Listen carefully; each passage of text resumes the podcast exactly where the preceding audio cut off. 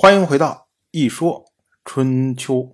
鲁国第十七任国君鲁申进入在位执政第二十二年，本年的秋天，秦国和晋国将陆浑之戎迁到了伊川。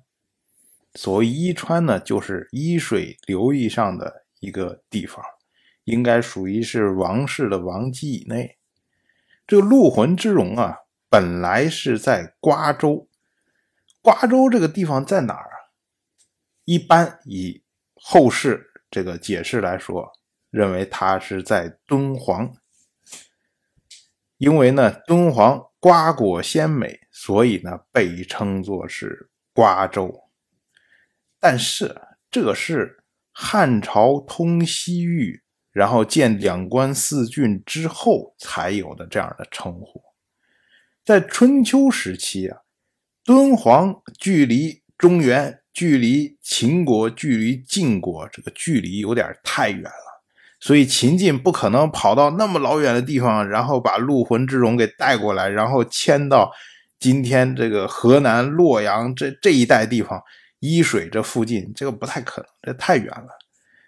所以呢，这个陆浑之戎所在这个瓜州，应该指的是秦晋之间在渭水以南的一个瓜果鲜美的地方。可是为什么秦晋要费这么大的力气去迁陆浑之戎呢？这个呀，其实也是秦晋之间韩元之战的一个副作用。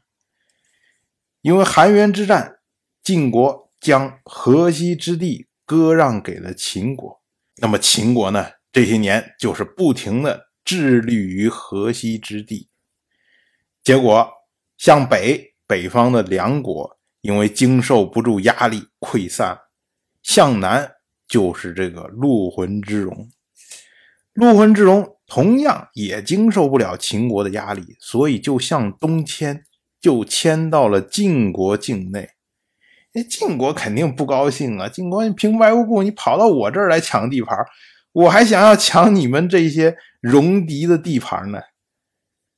可是呢，因为秦晋之间缺乏信任，所以晋国也不好说，我再把你打回去，这个也不太合适。所以呢，晋国的国君晋夷吾就想了一花招，他呢跟这些陆浑之戎交涉，说我晋国这地方啊。土地贫瘠，也不是什么好地方。真正的好地方是在伊川那个地方，土地富饶。你不如索性迁到那边去。我和秦国，我们两个国家一起帮助你们迁徙。结果陆浑之戎呢就同意了，所以就由本来秦晋之间，然后迁到了伊川这地方。当然，这下秦晋都没事了。剩下的就是去祸害王室。可是呢，很有意思的是，这个陆浑之戎迁到伊川之后，在伊川并没有产生什么民族矛盾呐，或者类似这样的争端，平平静静的就融合在了当地。我们之前讲过，中国讲究的是文化分歧，它不讲究种族之间的分歧。所以呢，如果你行的是中原的文化，那么呢，我就认为你就是中原人；你行了不是中原的文化，你就住在中原，我也认为你是外国人，或者是蛮夷，或者是什么。这个陆浑之戎啊，并没有行周礼，可是呢，在伊川这个地方，仍然可以融入到当地的社会。原因是伊川这个地方很早很早的时候。就已经不行周礼了。早在一百三十三年以前，东周一任天王姬就东迁到了洛邑。大概执政了二三十年之后啊，周王室有一个大夫叫做辛酉，曾经经过伊川。辛酉看到了一个。披散的头发在野外祭祀的人，当时觉得非常的感叹。他说：“，不出百年，这里恐怕就是戎人的地界了。因为呢，这里的人民已经失去了周礼。我们要注意啊，周代的时候，这个人呢，头发都是扎起来的，只有蛮夷才会披散着头发。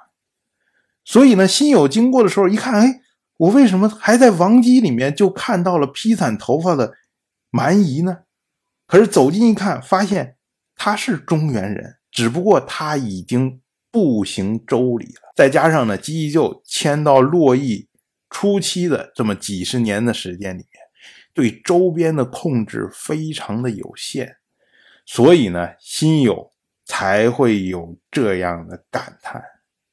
但是翻过来也说，早在一百年以前，在伊川这个地方就已经是周礼和戎礼混合来使用。所以才会有陆浑之戎迁到伊川之后，当地的人可以非常容易的接纳他们。当然，这些都是题外话。当然，我就这么一说，您就那么一听。感谢您的耐心陪伴。如果您对《一说春秋》这个节目感兴趣的话，请在微信中搜索公众号“一说春秋”。关注我，您不仅能得到《一说春秋》文字版的推送，还可以直接和我互动交流。我在那里等待您的真知灼见。